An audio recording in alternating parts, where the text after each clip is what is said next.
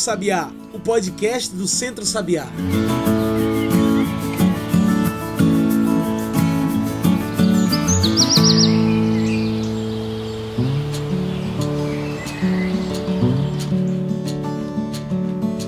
Olá a todos e todas que nos ouvem agora pelo Spotify e pelo Mixcloud. Eu sou João Lucas e está começando agora o Cantos do Sabiá, nosso podcast semanal sobre o campo, a cidade e o mundo. Cantos do Sabiá é o podcast do Centro Sabiá, então já segue aí esse programa para toda semana receber um episódio novo. Você também pode passar pelo nosso site e encontrar tudo que a gente produz. Anota aí www.centrosabiá.com www.org.br, tudo junto e sem acento. Também pode trocar uma ideia com a gente pelas redes sociais, no Instagram, no Facebook, no Twitter, procure por Centro Sabiá. E hoje falamos de uma data muito importante. Hoje falamos sobre o dia 22 de março, o Dia Mundial da Água. O dia 22 é uma data de conscientização, uma data para lembrar e discutir o uso das águas em nosso país. É sobre o acesso, sobre a importância da água nas nossas vidas e na permanência do nosso planeta. Direito à água é direito humano imprescindível. Água não é produto, água é vida. E é para falar desse tema tão importante que hoje convidamos para a nossa mesa Ricardo Braga. Ricardo, muito obrigado por aceitar nosso convite. Você pode se apresentar melhor para quem está nos ouvindo, falar um pouco melhor sobre você? Eu sou biólogo, aposentado pela Universidade Federal de Pernambuco, onde eu fui professor de ecologia durante muitos anos, de ciências ambientais, avaliação de impactos ambientais e trabalhei no laboratório de recursos hídricos e atualmente eu sou presidente da Associação Águas do Nordeste, a ANE. É, eu coordenei pela ANE um projeto muito interessante que envolveu três universidades também, chamado Águas de Areias, na região do Alto Capibaribe, nos municípios de Poção, Brejo da Madre de Deus, é, Santa Cruz do Capibaribe, e mais alguns outros municípios no entorno do Alto Capibaribe, onde lá o rio é intermitente. É um rio no semiárido que só corre uma parte do ano e na outra parte do ano é um rio seco. Mas debaixo da areia existe água. Eu diria até dentro da areia existe água. Então a gente diz que são águas freáticas, em que se você cava uma cacimba, é, vai encontrar água. Esses cacimbões, eles são muito importantes na sustentabilidade hídrica de populações ao longo do rio Capibaribe. E é, com essa água se usa para a, a pequena agricultura, para a pequena pecuária, para beber, dependendo da salinidade, e também é, para os usos domésticos diversos, não é? é? Cozinhar, lavar prato e tomar banho e assim por diante.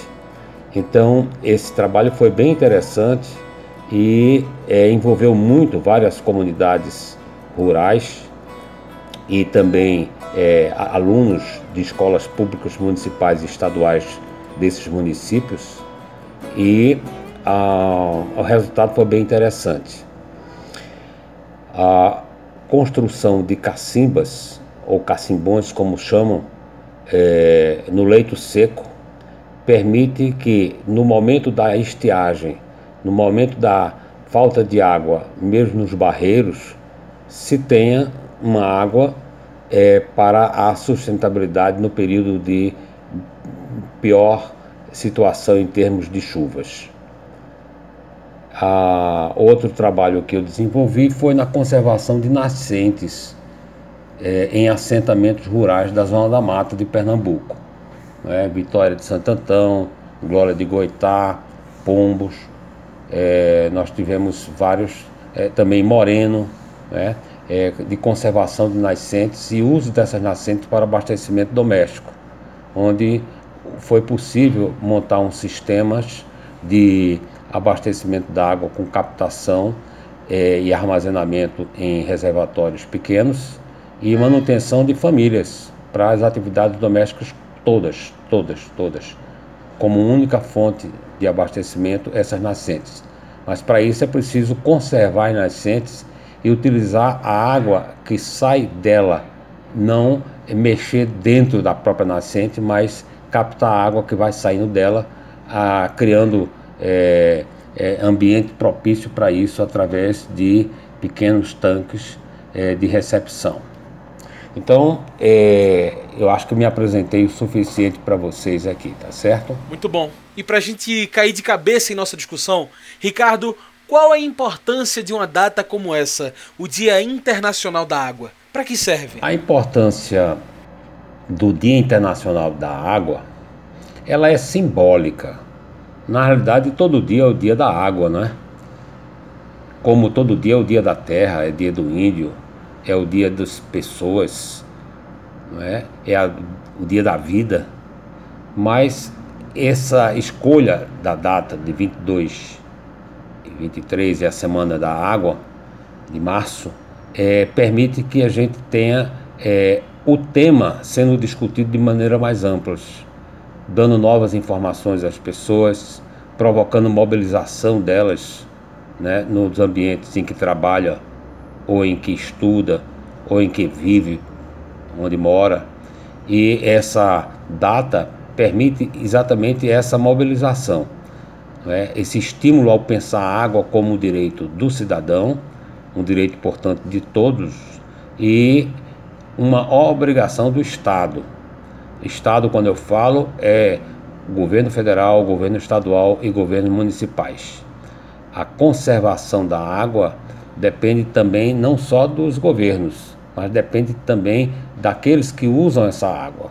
A conservação da água é algo fundamental para que a gente tenha disponível ou nas torneiras ou é, nos baldes, nas é, nos barreiros, nas cacimbas, não é? onde for possível é, ter e armazenar essa água. A água é direito humano assegurado pela Organização das Nações Unidas, a ONU. Segundo a cartilha, o planejamento da gestão de água deve levar em conta a solidariedade e o consenso. Por que é que, mesmo assim, é tão difícil fazer com que as pessoas tenham esse direito assegurado? A solidariedade é fundamental. Quanto mais isoladas são as pessoas, menos solidárias elas são. Quanto mais compartilhem da solução dos seus problemas, mais colaborativas e vão encontrar é, o caminho das pedras na solução desses problemas de maneira mais fácil. Por isso que é importante a participação das pessoas, tanto da cidade quanto do campo, sobre o destino da água em sua região. O destino da água de um manancial, como um poço, um açude ou uma barragem, deve interessar a quem usa este recurso. A participação das pessoas no destino dessa água é importante e, evidentemente, que se a gente pensa na água para todos, pressupõe, exige um sentimento de solidariedade na busca da conservação e do abastecimento dessa água. A falta de água não é um problema recente, é histórico em nosso país, é histórico no Nordeste. Em todo esse tempo, pouca coisa mudou. A quem interessa fazer da água um produto, uma peça de venda? Em primeiro lugar, é importante dizer que a venda da água é inaceitável, porque a água, pela Constituição, é um bem de todos. Então não pode ser vendida. O que muitas vezes se confunde é o serviço de abastecimento e de entrega dessa água à venda de água. Por exemplo, se eu tenho em minha casa é, a necessidade de eu comprar um garrafão de água, eu na realidade estou na a rigor não estou comprando essa água, estou pagando pelo serviço de captação, engarrafamento tratamento sanitário dessa água, transporte e entrega na minha casa. Esse serviço é que está sendo pago, tá certo? E que muitas vezes se confunde com a venda da água em si. Não é? é diferente, por exemplo, de um produto como uma cerveja, em que é, se fabrica essa cerveja. A água é fabricada pela natureza, então ela não pode ser vendida. Ela é engarrafada e entregue e se cobra pelo serviço desse que se faz. Evidentemente, se o preço é mais caro ou mais barato, é uma questão outra, não é? Que muitas vezes é questão de mercado e que varia de lugar para lugar. Agora, é importante refletir sobre a falta d'água. Não é? A falta d'água, sobretudo em regiões mais secas, como no semiárido, ela pode ser provocada muito claramente por uma questão de clima. Uma estiagem que é absolutamente comum no semiárido. Eu diria que o clima é de estiagem é, ao, mar, ao parte do tempo e de chuvas em menor parte do tempo do ano, não é? E muitas vezes essa estiagem se prolonga por anos. Quando há um prolongamento da estiagem por anos, nós chamamos isso de seca. Então essas secas periódicas fazem com que haja é, o grande clamor pela água, até mesmo para os serviços básicos dentro da habitação, além da perda de, do gado, a perda, a perda da, da agricultura e assim por diante. Então, esse é um problema relativo à falta d'água. Mas há uma outra questão em relação à falta d'água, que é a má conservação dessa água. Por exemplo, se eu tenho um, um reservatório como uma barragem e existe carreamento de poluentes para essa barragem, eu estou conservando mal essa água, ela vai ser inviável para consumo. Assim como num barreiro, assim como numa cacimba. O outro aspecto ainda é em relação à distribuição. Às vezes você tem muita água num reservatório grande, mas está dentro da fazenda de um grande proprietário.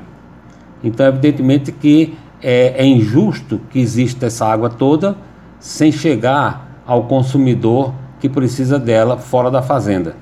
A legislação brasileira garante que tenha que haver um espaço nessa fazenda, um trajeto nessa fazenda que vá da porteira até o manancial hídrico, para que essas pessoas possam usufruir dessa água. Porque toda água, na realidade, é direito de todos. Portanto, não é propriedade exclusiva daquele é, morador que cercou a região da sua fazenda. Então, é, esse acesso à água, além de uma boa distribuição dela quando for possível através de ductos ou de carros-pipa, não é? é pode é, contornar a situação da escassez. E um terceiro aspecto, que é o mau uso da água. Muitas vezes se desperdiça água no banho, se desperdiça água na agricultura, quando se faz uso de mangueiras em vez de gotejamento, não é? Se faz uso de culturas que não são adequadas para o semiárido, porque exige muita água para irrigação e assim por diante. Agora, é importante salientar que quando a gente fala de água, é preciso imaginar que não é aquela água que chega só na torneira, mas é água dos mananciais hídricos, a necessidade de captar, transportar e entregar. Se a população é carente financeiramente e de tecnologias, cabe ao governo assumir esse serviço de forma gratuita, não é? Ou possibilitar que as comunidades façam esse trabalho, mas com suporte técnico e financeiro. A pandemia do novo coronavírus veio para revelar ainda mais problemas com os quais temos que conviver, e entre eles a própria falta d'água e de saneamento básico. Qual o perigo de expor as pessoas à falta d'água em plena pandemia da Covid-19? A falta de água na pandemia, na realidade, aumenta e agrava muito o problema da transmissão do vírus como acho que quase todo mundo, ou todo mundo já deve saber. É, água e sabão são elementos indispensáveis no combate ao coronavírus. A falta da água e do sabão coloca em risco a saúde das pessoas. E evidentemente que a falta de esgotamento sanitário, tratamento de esgoto, faz com que é, essa condição piore. É muito comum se encontrar no interior de Pernambuco, no interior do Nordeste inteiro, em vários outros pontos do Brasil, é, os riachos terem se transformado em canais de esgoto. Na realidade, praticamente que o que escorre, a vazão desses pequenos cursos d'água, já não é mais de água, água limpa, mas sim de esgotos que são ligados a pequenos córregos menores, não é? E terminam nos riachos, depois nos rios. Então, é muito claro é, associar a pandemia e o aumento dela com a precariedade das condições sanitárias. Ricardo, ainda no ano de 2020, o Senado aprovou novo marco legal do saneamento básico, que segue para a sanção do presidente da República atual. Você pode explicar um pouco desse novo marco e o que ele implica para as pessoas? Afinal, o que significa essa mudança? Essa questão do novo marco legal do saneamento básico no Brasil, que foi aprovado pelo Congresso e já foi sancionado pela Presidência da República, é complexa para ser respondida, porque no caso de Pernambuco,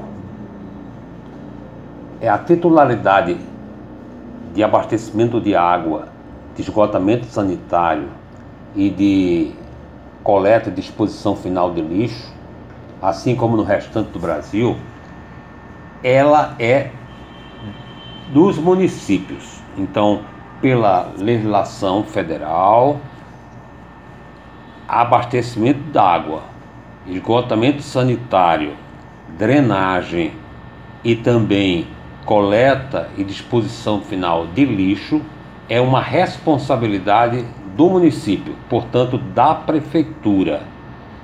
Acontece que em Pernambuco como em outros estados brasileiros, as prefeituras passaram essa responsabilidade a partir de acordos específicos para o governo do estado, que através da Companhia Estadual de Saneamento, no caso de Pernambuco, a Compesa, é, assumiu a responsabilidade do abastecimento d'água e do esgotamento sanitário. Essa questão ela se repete em praticamente todos os estados do Nordeste e do Norte. Já para o Sul e Sudeste, é, muitas prefeituras permaneceram com essa responsabilidade em relação à água e esgoto.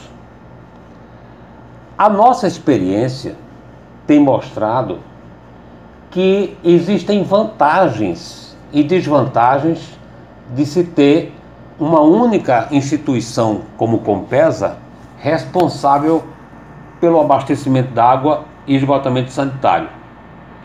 Uma vantagem é que tem regiões de Pernambuco onde os municípios são pobres, as populações têm menor poder aquisitivo Portanto, esses municípios, com essas populações, eles têm dificuldade de pagar a conta de água, se for pagar pelo todo o serviço que corresponde a criação dos mananciais, reservatórios como barragens ou perfuração de poços, captação dessa água, tratamento e distribuição até chegar ao usuário. Então, esse custo nem sempre é possível ser repassado para o usuário que não pode pagar. Em compensação, outras cidades, como na região metropolitana do Recife, Garanhuns, Petrolina, é possível que essa população, em média, tenha condição de pagar por esse serviço e até pagar um pouco mais. Por isso que a Compesa faz aquilo que se chama de é, compensação cruzada, ou seja, recolhe mais em municípios ricos e é deficitária em municípios pobres. Mas a vantagem financeira que ela obtém nos municípios ricos dá para compensar os serviços para os municípios pobres. Então, uma única empresa consegue fazer isso. Acontece que, ao longo das décadas, a Compesa não conseguiu a universalização do abastecimento da água e muito menos do abastecimento da, da, da, do tratamento, coleta e tratamento de esgotos. Então, como fazer isso?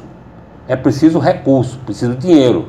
O Estado está descapitalizado, não tem como investir montante suficiente para isso. Então, seria possível entrar ou, é, empresas privadas para suprir essa necessidade. Bom, aí vem a questão: se entra empresas privadas, como é o que está previsto no marco legal, a gente vai ter essas empresas entrando nas áreas deficitárias, que não cobrem a despesa que o privado teria para implantar o sistema e operar o sistema? Não. Então, ou o Estado pagaria essas empresas, ou então elas só prefeririam aquelas áreas que fossem ricas, deixando as áreas pobres, não é, sem cobertura. Então, para isso, o marco legal previu que teria que se estabelecer lotes, mesclando, mesclando é, municípios mais ricos e municípios mais pobres é, numa mesma para uma mesma empresa numa licitação, possibilitando que houvesse uma compensação cruzada entre essas dentro do mesmo lote. Se isso vai funcionar bem, eu não posso garantir, mas é uma possibilidade. Agora, é, a gente sabe perfeitamente que esse tipo de arranjo vai se dar basicamente em áreas urbanas, onde existe a maior demanda por abastecimento doméstico urbano, não é? É porque aí nós não estamos falando sobre abastecimento para atividades rurais, como criação de animais, irrigação, é, etc. Não é? é basicamente para abastecimento público e esgotamento sanitário de populações é, habitacionais, né? populações que estão nas habitações né? e, sobretudo, urbanas. Então, as demandas são maiores no litoral, depois na zona da mata, depois no agreste, depois no sertão.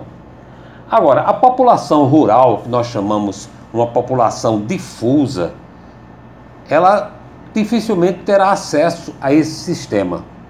Então, ele tem que buscar e continuar buscando as soluções locais para atendimento de agricultura e pecuária e de populações pequenas localizadas na zona rural. Esse tipo de arranjo é bem diferente, não é?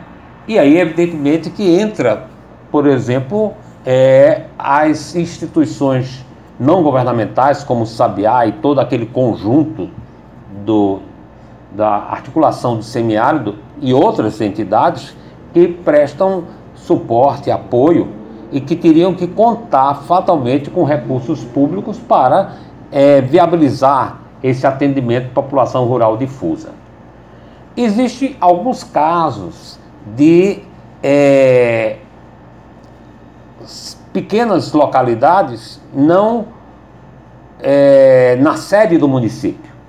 E essas localidades, se tem 50 mil habitantes, 100 mil habitantes, poderá ainda ser é, atingida por esse sistema do marco, é, marco é, legal do saneamento. Mas as pequenas localidades mesmo dificilmente o serão. Então, é, eu acho que fica claro então que há um risco de não atendimento de populações pobres por não gerar lucro no serviço. A alternativa seria ter uma tarifa social ou então zerada, sem cobrança, para as áreas é, mais pobres e uma cobrança superavitária, ou seja, superior aos gastos nas áreas ricas. Isso é o que a Compesa faz. Se o setor privado vai conseguir fazer isso através desse formação de lotes de municípios mesclados com é, municípios ricos e municípios pobres, esse é o grande desafio. Muito bom. Bem, agora a gente faz uma pequena pausa. Fica aí que a gente continua no instante essa conversa com Ricardo Braga. A gente ouve agora o intervalo da Rádio Universitária Paulo Freire AM 820 kHz. Fica aí que a gente volta já já.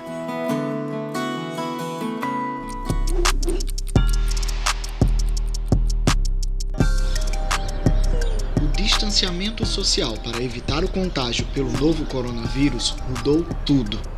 Com tanta coisa para fazer e sempre dentro de casa, a gente até acaba esquecendo do autocuidado. Mesmo sem sair de casa, é importante cuidar da higiene e da aparência. Faça exercícios físicos e tome banho de sol sempre que der.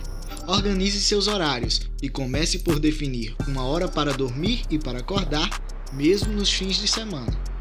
Mantenha a autoestima, nada de se colocar para baixo, hein? Para mais informações, acesse as orientações de autocuidado no site do Departamento de Terapia Ocupacional da UFPE.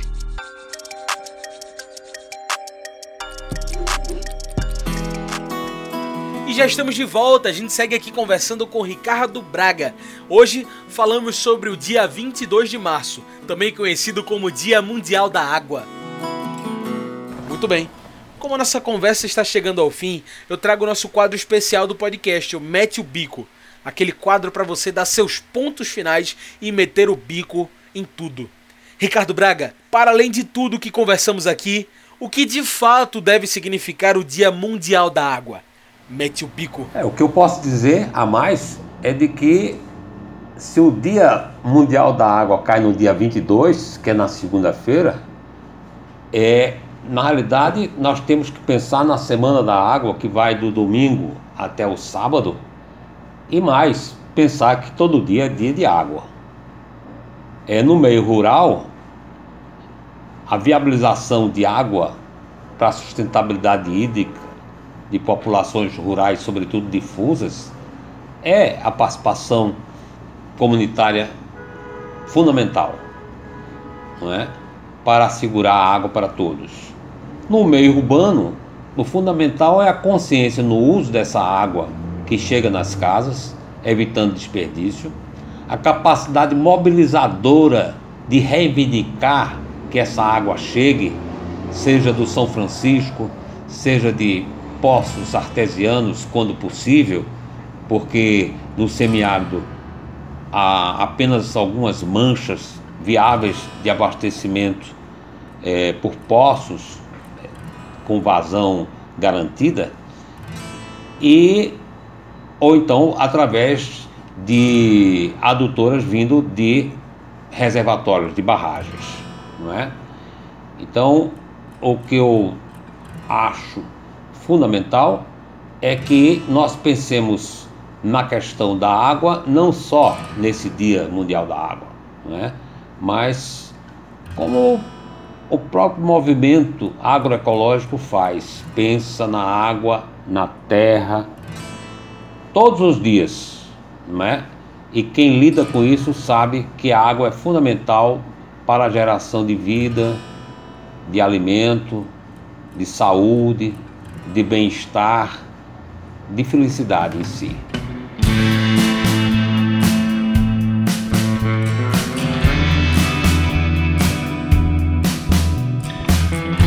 Isso. Ricardo, muito obrigado pela sua participação. Infelizmente, nosso tempo de entrevista está acabando. Tem alguma mensagem que você gostaria de deixar? Alguma consideração final? É, Para encerrar, eu queria dar um grande abraço solidário ao Sabiá por esse trabalho tão importante que desenvolve, não é? E não só no semiárido, mas também na zona da mata e a toda a turma da ASA, da articulação do semiárido. Particularmente aos ouvintes do Pajeú, não é? de Surubim também e de Rio Formoso, pegando Sertão, Agreste e Zona da Mata. Um grande abraço. Então tá aí. Muito obrigado mais uma vez pela sua participação, Ricardo. Gente, hoje conversamos com Ricardo Braga então é isso, pessoal. O Cantos do Sabiá vai ficando por aqui e a gente lembra das nossas redes sociais. É por lá que você segue sabendo sobre tudo o que o Centro Sabiá está fazendo. No Facebook, no Twitter e no Instagram, procure por Centro Sabiá. Se preferir o nosso site, é o www.centrosabiá.org.br. Esse programa foi produzido e editado por mim, João Lucas, com a supervisão operacional de Darliton Silva, comunicador popular do Centro Sabiá. Tchau, pessoal, e até o próximo Cantos do Sabiá.